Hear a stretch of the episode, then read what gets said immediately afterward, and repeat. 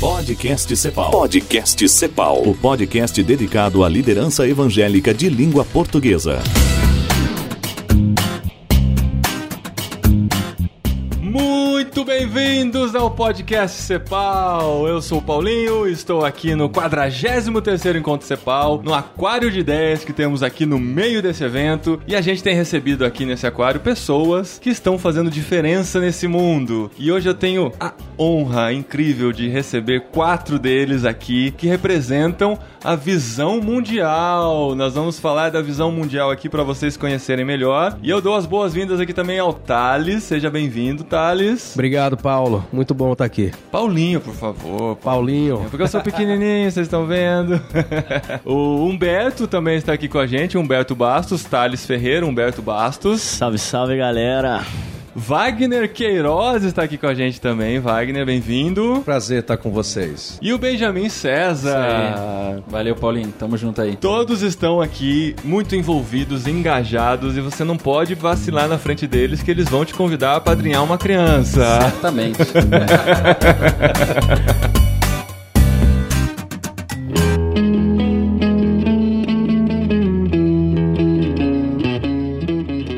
nós vamos falar aqui sobre a visão mundial que já está completando 40 anos no Brasil. No Brasil, 40 anos. E a World Vision tem quantos anos? 60 anos. 60 anos. E essa visão é pensando na criança. Sempre na criança. Por isso que um, um dos. Embaixo de todo logotipo nosso você vai ter uma frase. Pelas crianças. Nossa prioridade, Paulo, é sempre pensando nas crianças. E nesses 40 anos no Brasil, o que, que já aconteceu e o que, que fez vocês chegarem onde vocês estão hoje? Dá pra contar algumas coisinhas? Olha, a gente fez 40 anos, como a gente falou. Fizemos em agosto do ano passado. Muita coisa. Na verdade, não dá nem pra contar tão rápido. A visão mundial hoje tem, por exemplo, se você for pensar em beneficiário indireto dos programas da visão mundial, a gente tem mais de 500 mil pessoas que se beneficiaram. Hoje a gente trabalha em, em diversas comunidades. A gente trabalha com mais de 170 igrejas parceiras. Então é muita coisa, metodologia, programas, trabalhos, ações. Um detalhe importante: a visão mundial dificilmente trabalha com assistencialismo, com alguma assistência pontual. A visão mundial tem um compromisso com a transformação. Então esse é o principal viés da, da, da visão mundial. E como que acontece essa transformação? Quais são os... O pessoal tá passando o microfone aqui, vocês não estão vendo,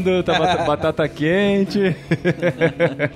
Benjamin, como que acontece essa transformação? Veja só, a gente trabalha numa perspectiva é, de desenvolvimento comunitário, né? A visão mundial identifica aí é, os lugares no Brasil de maior pobreza e a gente entra nesse lugar num programa que dura em torno de 15 a 20 anos. Na verdade, é o tempo de uma geração. Então, a criança que é cadastrada nesse lugar, ela entra aí bebezinho com um ano e tal, e quando ela fizer os seus 20 anos, 15 anos, quando ela entrar na adolescência, ela já é um agente de transformação para sua própria comunidade. Então é uma transformação não só da realidade social, financeira, é, daquele lugar, mas é uma transformação integral da criança. A sua mentalidade é transformada. né? Então quando ela é, completar aí o seu ciclo de desenvolvimento, ela começar a, a responder por si e ser um- uma criança sustentável, vamos dizer assim, ela se torna independente da visão mundial. Né? A gente busca a autonomia daquela criança e ela mesmo se torna o agente de transformação daquela, daquele lugar. Eu quero entender mais na prática, né? Como é que essa ação na vida dessa criança acontece? Porque assim, a gente sabe que as- a gente pode apadrinhar crianças, né? Isso.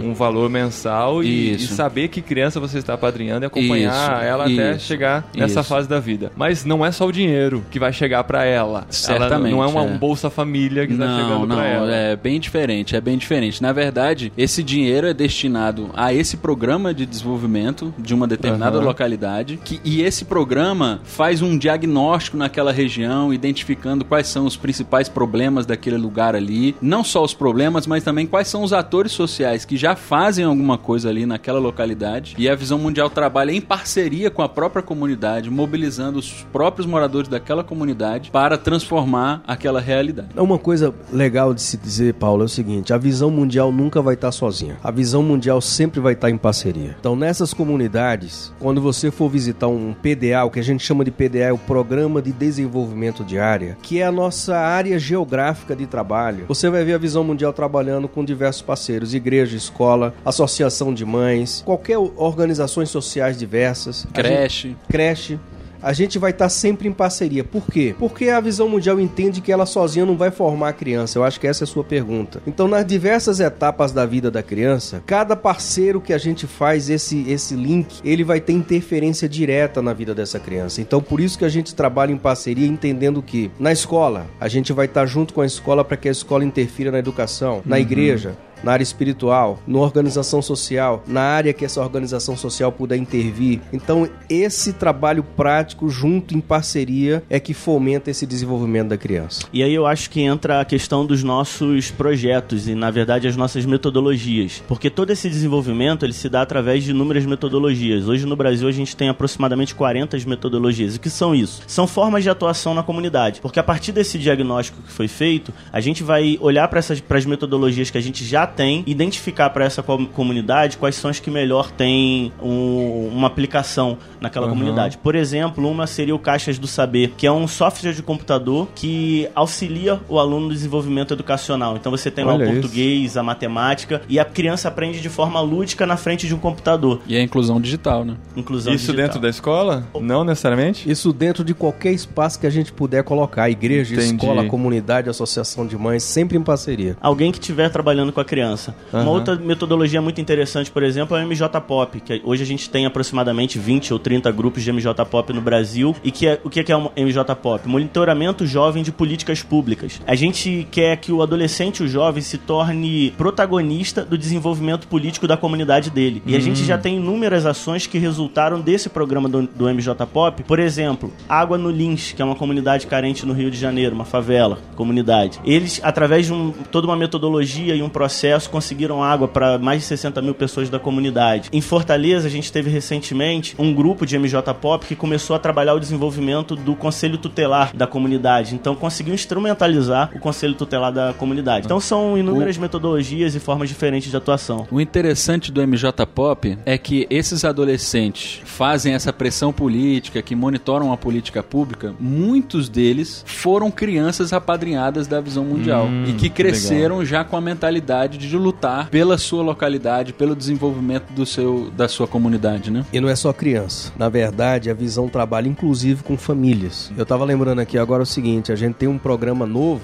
um ano, um ano e meio, chamado Quiteiras. Quiteiras é um projeto em parceria com a Danone, onde, de forma muito resumida, é uma vendedora da Danone em parceria com a Visão Mundial, onde a Danone capacita a pessoa, fornece os materiais e libera essa pessoa para ser uma vendedora da Danone de porta em porta. E hoje a gente tem 800 mães cadastradas em Salvador, tá vindo para São Paulo inclusive agora. E a Danone chamou a Visão Mundial faz o quê? 15 dias para nos dar assim uma, um elogio na frente da presidência da Danone, o sucesso que tem sido isso aí é, é um programa. Então, na verdade, a gente trabalha incluindo as famílias. Legal legal da visão mundial é que ela tem essa credibilidade, né? Tem esses nomes. O governo sabe, as pessoas sabem que há 40 anos vocês têm feito esse trabalho com responsabilidade. E vocês têm agido também em algumas ações catástrofes, em algumas catástrofes, Socorro, né? De emergência, de emergência. Isso, emergenciais. E o pessoal sempre recomenda, né? Não dê dinheiro para ninguém, não dê dinheiro para ninguém, mas para visão mundial você pode dar que você sabe que vai chegar, né? é, essa é uma das áreas da visão. É uma área que a gente chama de ajuda humanitária emergencial, que na verdade é como você falou, é diante de qualquer catástrofe natural, por exemplo, Mariana em Belo Horizonte, o terremoto de Nepal ano passado em abril, a visão Equador mundial agora. no mundo, Equador agora. Uhum, a gente está em plena campanha para o Equador, inclusive. E não só para o Equador, mas também a gente está em uma campanha de acontecendo agora, iniciou com força em janeiro, que é contra o, o combate ao Zika, né? Então a gente Olha. tem toda uma metodologia de inserção nas comunidades atividades e de falar sobre esse tema e de combater algo que está tão próximo de todos nós. Essa do Zika, inclusive, não é campanha nacional. É considerada pela Vision Internacional como uma epidemia, então mundial. Por isso é uma emergência mundial combater a Zika. E o, e o sucesso, um, um, dos destaques, eu penso que é pela transparência. Como você falou que as pessoas não têm dificuldade em enviar o dinheiro, é porque a Visão Mundial faz questão de ter auditoria interna, externa e internacional. Então isso é bem claro que o dinheiro é bem usado, onde é usado, quanto é usado. Eu creio que isso reforça essa, essa credibilidade, essa transparência das pessoas continuarem investindo. Por uhum. exemplo, tem pessoas que a gente conhece, que são amigos da igreja, que já investe por 20, 30 anos na vida de uma, duas, dez crianças, vão aumentando. Então nós mesmos, por exemplo, na minha casa mesmo, nós já padrinhamos seis crianças. Então nós vamos criando metodologia da gente fazer esta, esse investimento e perceber, a gente percebe nas pessoas que, que, que apoiam a alegria, muda a pessoa que está investindo também. Isso é muito interessante. Transforma a própria pessoa que é o que, que investe no projeto.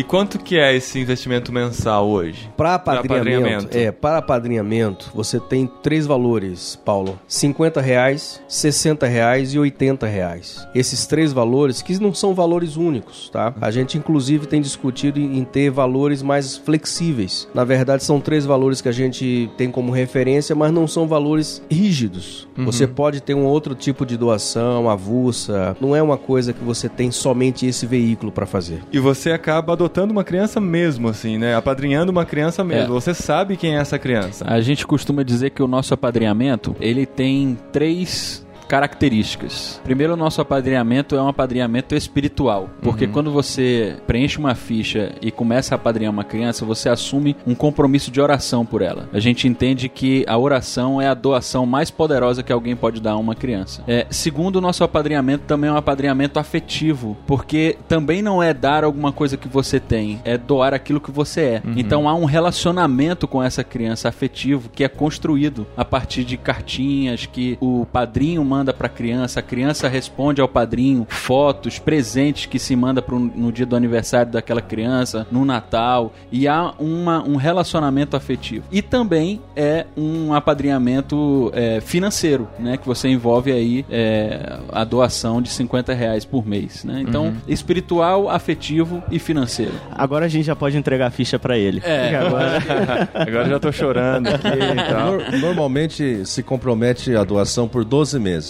Hã? E depois a pessoa é consultada se ela Vai quer renovar. continuar. E normalmente as pessoas é, continuam. Tava dizendo Humberto aqui, é importante dizer que a pessoa não é uma doação seca, como a Benjamin falou. A pessoa pode se relacionar com a criança, visitar a criança. Pode até visitar, né? Pode. Sempre acompanhado de alguém da visão mundial, porque a gente ah, preza claro. pela proteção da criança. Mas é uma relação. Isso acontece com frequência? Por exemplo, vou dar data. Dia 14 de dezembro de 2015, eu vou falar da minha terrinha em Recife. Nós fizemos uma grande festa reunindo todas as crianças e todas as madrinhas e padrinhos de Recife. Olha só. Passaram a tarde juntas. Quantos, quantos eram? Ah, não sei mensurar. Não muita sei. gente. Muita gente.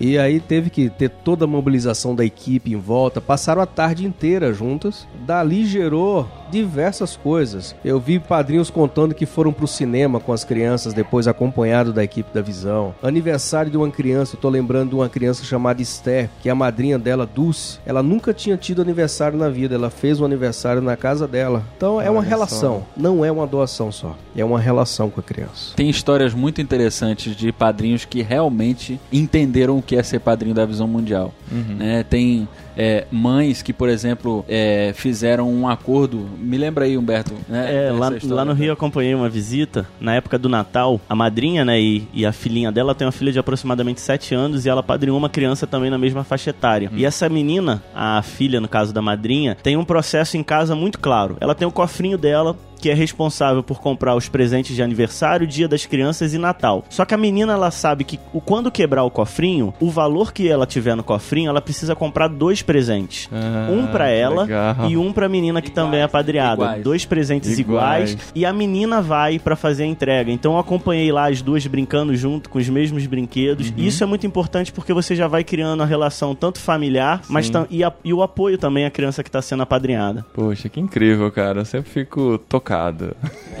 com essas histórias. Ainda mais que eu tenho filho, né? Nessa É, idade agora. verdade. A última vez que eu gravei com o Maurício Cunha, não tinha nem filho ainda. Agora, né, é. bate mais forte ainda no coração. certeza. É verdade. Vocês têm viagens também, né? Projetos de viagens. Isso, agora principalmente eu acho que o foco do, do Irmãos.com e da CEPAL é esse diálogo com a juventude. Nós em janeiro fizemos a primeira viagem de imersão na comunidade, que é um, um projeto de curto prazo. Foi lá no Vale de- do Jequitinhonha, na cidade de Tinga. A gente foi pra lá com 23 voluntários de diversas áreas, tipo, tinha arquiteta, tinha estudante de arquitetura, estudante de design, tinha palhaço, tinha dentista. E a gente montou um projeto junto com a comunidade. A gente foi lá, fez um diagnóstico, identificou quais seriam as ações necessárias. E uma das ações que marcou muito a gente com esse grupo, que marcou esse grupo, foi a reforma de uma, uma brinquedoteca que a gente fez numa escola. A gente é, levantou o recurso, fizemos uma brinquedoteca, só que essa brinquedoteca tinha um ponto muito especial, porque as crianças brincavam antes no que era uma igreja católica, só o quadrado, quatro paredes, uma cobertura, mas que ficava em frente a uma cruz, e nessa cruz era onde eram enterradas os bebês que não, não foram registrados. Então talvez aquela criança que morreu no nascimento, aquela criança que por algum motivo morreu muito nova e não chegou a ser registrada, era enterrado ali. E quando a gente descobriu es- essa história e ficava aproximadamente 200 metros da escola, a gente decidiu que a gente tem que fazer alguma coisa. E quando a gente entregou a brinquedoteca e viu o que a gente conseguiu fazer num prazo tão curto de quatro dias, foi muito especial. Mas mais especial ainda foi receber o vídeo no WhatsApp esses dias, quando as crianças entraram na escola, na brinquedoteca pela primeira vez. Então, esse tipo de, de experiência e, de, e de, de contato com a comunidade que a gente quer gerar pra juventude, principalmente urbana. Vocês todos aqui são responsáveis pelo relacionamento da Visão Mundial com a igreja, né? Os quatro aqui, na verdade, somos pastores porque tanto o Benjamin como o Wagner, Humberto, eu e tem outros. Principal função nossa, Paulo, é fazer esse link entre a visão mundial e a igreja.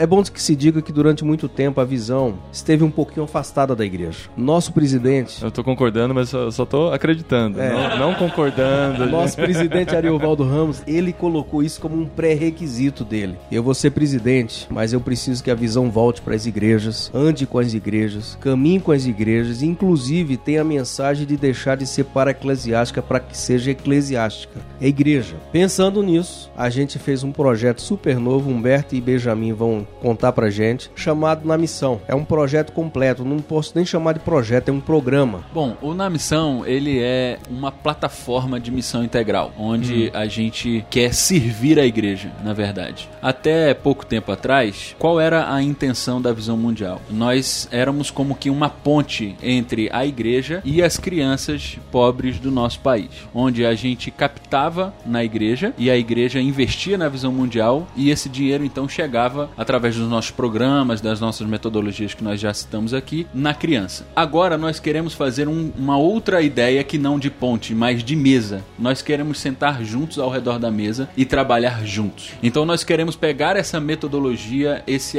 essa expertise que nós já temos de 40 anos trabalhando com as crianças do nosso país, pegar aquilo que já é testado, já funciona, já está lá na ponta e trazer essa metodologia para a igreja como assessoria para a igreja, para a igreja aplicar essa mesma metodologia para suas crianças. Que legal. Então você já tem, por exemplo, pastores que têm um programa social, tem uma comunidade próxima, não sabe muito bem como começar, não sabe é, muito bem o que pode ser feito. A Visão Mundial sabe. E a gente está aqui como parceira da igreja para construir isso junto com a igreja. A construção não vai ser a visão levando para a igreja. Isso vai ser construído com eles, tá? A ideia e não só com a igreja, Paulo. A gente vai chamar a comunidade que a igreja trabalha e ensinar a igreja a ouvir a comunidade, para que a construção seja igreja, comunidade e visão mundial. Então é, é muito mais uma construção do que levar um programa, tá? Só deixar a referência aí do site para quem já quiser alguma informação a mais sobre o Na Missão é namissão.com, porque tá lá, lá. já tem toda Uhum. um- uma apresentação do que a gente está pretendendo. A gente fez o primeiro evento no Rio, foi no dia 20 de abril, com Ed Renekiewicz, então então tem outros eventos já programados. Já tá rolando então, né? Já tá rolando. é. Pô, que legal. E uma coisa que eu já até mencionei aqui no podcast, né? A gente tá gravando vários, mas eu preciso mencionar de novo que me marcou muito na fala do Carlinhos Queiroz, que a gente não investe na criança porque ela vai, ela pode ser um Isso. alguém de futuro ou de sucesso, mas porque ela é criança. Isso. E a gente tem que pensar nas crianças.